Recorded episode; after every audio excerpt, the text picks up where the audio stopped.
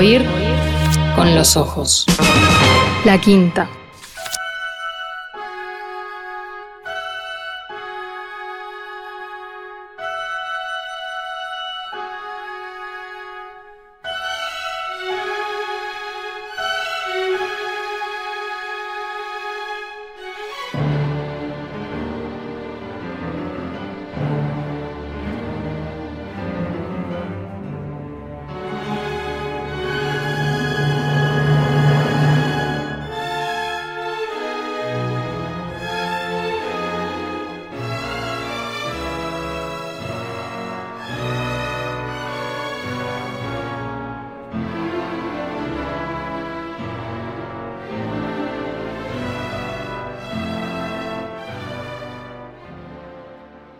La Navidad no es la Navidad si no hay regalos. Tiró Joe tendida sobre la alfombra.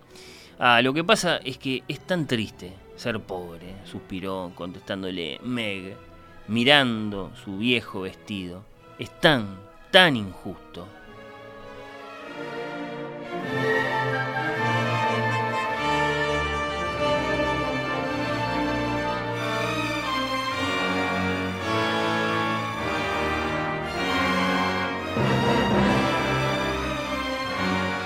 Me pregunto cuántos, cuántas de ustedes reconocen, así sin más, este comienzo de este clásico que los voy a invitar a revisitar, a conocer, a releer, a descubrir. Hoy aquí en Biblioteca País de Plan Ceibal, esta entrañable biblioteca de la pantalla que visitamos cada sábado. Esta es, claro, la famosa novela adolescente semi-autobiográfica de la estadounidense Louisa May Alcott, Little Women, Mujercitas, publicada en 1868. Ahí estaban, sí, Joe, Meg. Bueno, salpicada esta novela a su modo por la recientemente concluida en ese momento Guerra Civil Americana y de la que es inseparable su segunda parte, Good Wives, en la que la trama se extiende ampliamente en el tiempo y vemos, entre varias otras cosas, varios casamientos y la muerte de una de las protagonistas.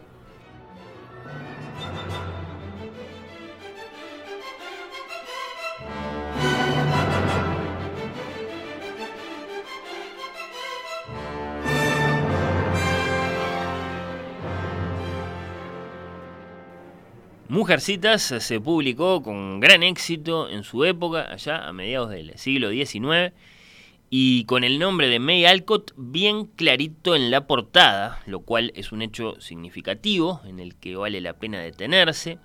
En tiempos de las hermanas Bronte o de Mary Ann Evans, ¿no? Del otro lado del océano, allá en Inglaterra, publicando con seudónimos masculinos, una historia que hemos contado muchas veces acá en el programa. Marianne Evans, ¿vale? El apunte no es otra que George Eliot, ¿no?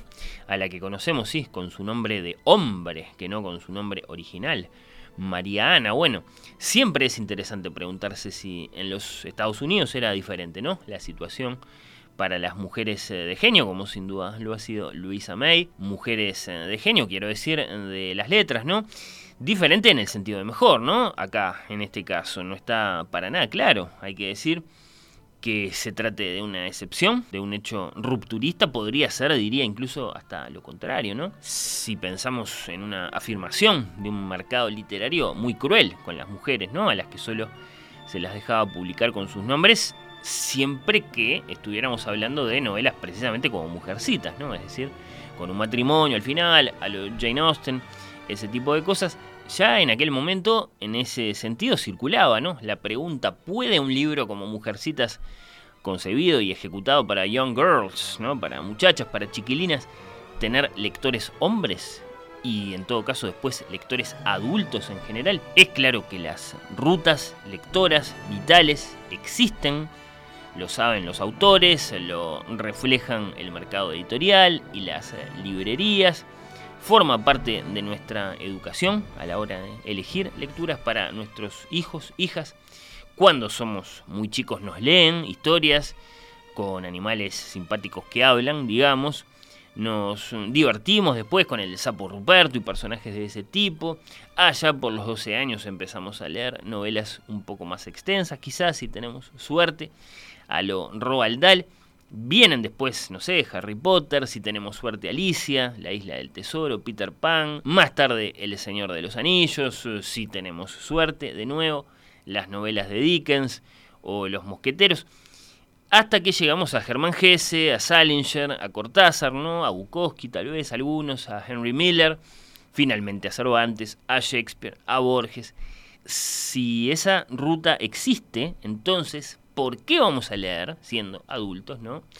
Vuelvo a la pregunta, un libro claramente inspirado por y que se comunica con la primera juventud. Es una pregunta válida. Bueno, una respuesta muy sencilla después puede ser que Mujercitas es un libro que no carece de méritos literarios canónicos, ¿no? Más allá de ese, en principio, público objetivo, para decirlo con el lenguaje del marketing. El cuerpo, la fama de la novela, publicada originalmente, como dije, en 1868, dan cuenta, de hecho, de un mérito muy grande, ¿no? La admiración de muchísimas heroínas modernas por Joe, la protagonista, es bastante notable como marca dejada en el mundo por esta ficción, bueno, de Joyce Carol Oates a Patti Smith, de Virginia Woolf a Simone de Beauvoir, bueno, grandísimas lectoras, grandísimas escritoras ellas mismas, desde luego. Y esto por empezar, ¿no? Después podríamos buscar ejemplos en la música, en el teatro, en el cine, en la cultura en general. Han tenido a Joe, a Josefina March como modelo, ¿no? Joe la huesuda, la rústica Joe, la varonil, osada, Joe que odiaba la costura y los quehaceres del hogar y que amaba los libros. Bueno, muchas mujeres fuertes la adoran y se reflejan en ella. Por otro lado, en una carta fechada en el verano de 1855, miren qué recuerdo les quiero traer, el inmortal Nathaniel Hawthorne, del que hemos hablado acá en estas visitas guiadas a Biblioteca País, el autor de La Letra Escarlata y de Wakefield, ese gran cuento, bueno, muy enojado por el éxito de libros como La cabaña del tío Tom, también escrito por una mujer, en este caso Harriet Beckett Stowe, este anterior a Mujercitas de 1852, le escribía a su editor. Voy a extraer la carta. Los Estados Unidos están ahora totalmente entregados a una maldita multitud de mujeres que escriben. Por mi parte, no debería tener ninguna posibilidad de éxito mientras el gusto del público esté ocupado con esa trash y de hecho, si en este contexto yo lograra alguna clase de éxito, pues debería estar avergonzado de mí mismo. ¿Cuál es el misterio de todos estos libros? Peor no podrían ser, y mejor no necesitan ser, ya que se venden por cientos de miles de ejemplares. Bueno, después, refiriéndose a una escritora llamada Susan Berner, hoy olvidada, pero que fue muy exitosa en el siglo XIX, al parecer agrega Hawthorne. Repito, ¿no? El autor de la letra escarlata. Esta mujer escribe como si tuviera el diablo adentro, escribe. Esa es la única condición, el segundo escribe, lo agregué yo. Esa es la única condición bajo la cual una mujer puede escribir algo que valga la pena. En general, las mujeres escriben como hombres castrados. Uy. Y solo se distinguen de los autores masculinos por una mayor debilidad e insensatez. Se dice con perfecta misoginia.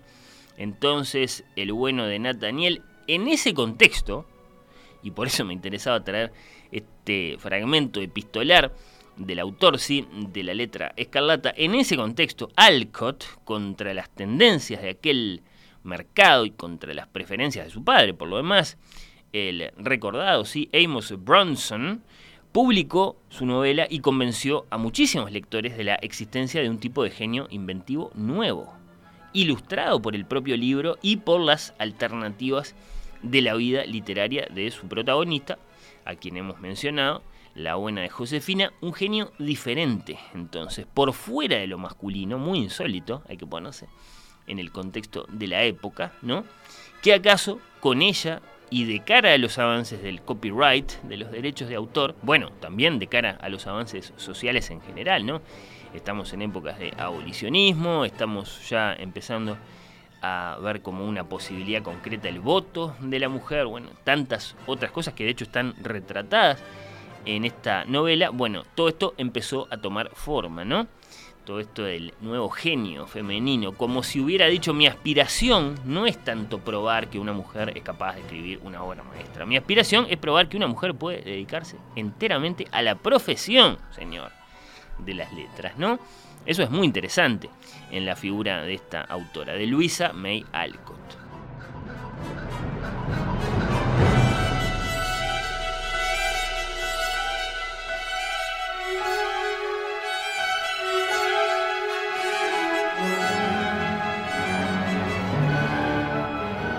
Luisa May Alcott nació en 1832, murió en 1888, publicó con gran éxito Mujercitas, he dicho, en 1868, utilizando su propio nombre. Vale, bueno, subrayarlo esto. Eso no pasó así nomás, sino que lo provocó la singularísima personalidad de esta autora, de May Alcott, hija de un excéntrico filósofo trascendentalista, amigo de Emerson, que tenía una conciencia muy viva, tanto su papá como ella, ¿no? De que si se quería dedicar a escribir, bueno, pues lo tenía que hacer de manera tal de poder ganar dinero haciéndolo, ¿no? Con Mujercitas se abre de ese modo una discusión que puede ser muy apasionante, ¿no? Tal vez para que las mujeres puedan competir en el mundo de las letras con total libertad es necesario concebir una nueva idea de lo genial en literatura una idea que no venga de Shakespeare, pongamos por caso, ni de ningún otro héroe de ese tipo, y que verdaderamente contemple la extrañeza del corazón femenino. Después, eso sí, otra pregunta que no puede faltar en ninguna evocación de este libro de Little Women. En la segunda parte de Mujercitas, atendiendo a pedidos de editores y de lectores, Alcott hace que la rústica, la intelectual, la ingobernable Joe, que ama los libros, que odia las tareas de la casa, bueno, pues se case, contraiga nomás matrimonio, como una muchacha cualquiera, como un personaje de Jane Austen, bueno. Y la pregunta es ¿por qué? Porque para ella era más importante la profesión de escritora que la alta literatura, como podríamos ciertamente pensar, o contra toda ingenuidad porque se cansó, porque se dio al moralismo de su familia, al puritanismo de las chicas de Massachusetts, al mercantilismo, al dinero y simplemente se vendió. Bueno, no sabemos. Lo que sí sabemos es que podemos reflexionar sobre todos estos asuntos leyendo Mujercitas acá en Biblioteca País de Plan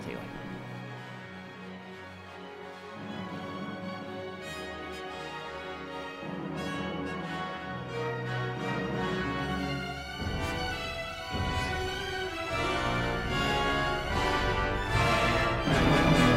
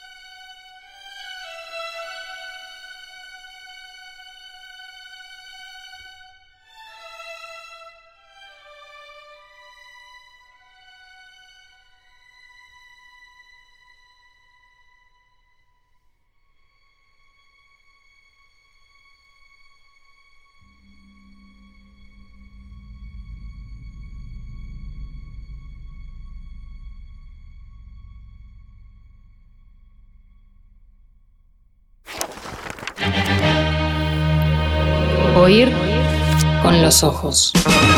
La quinta.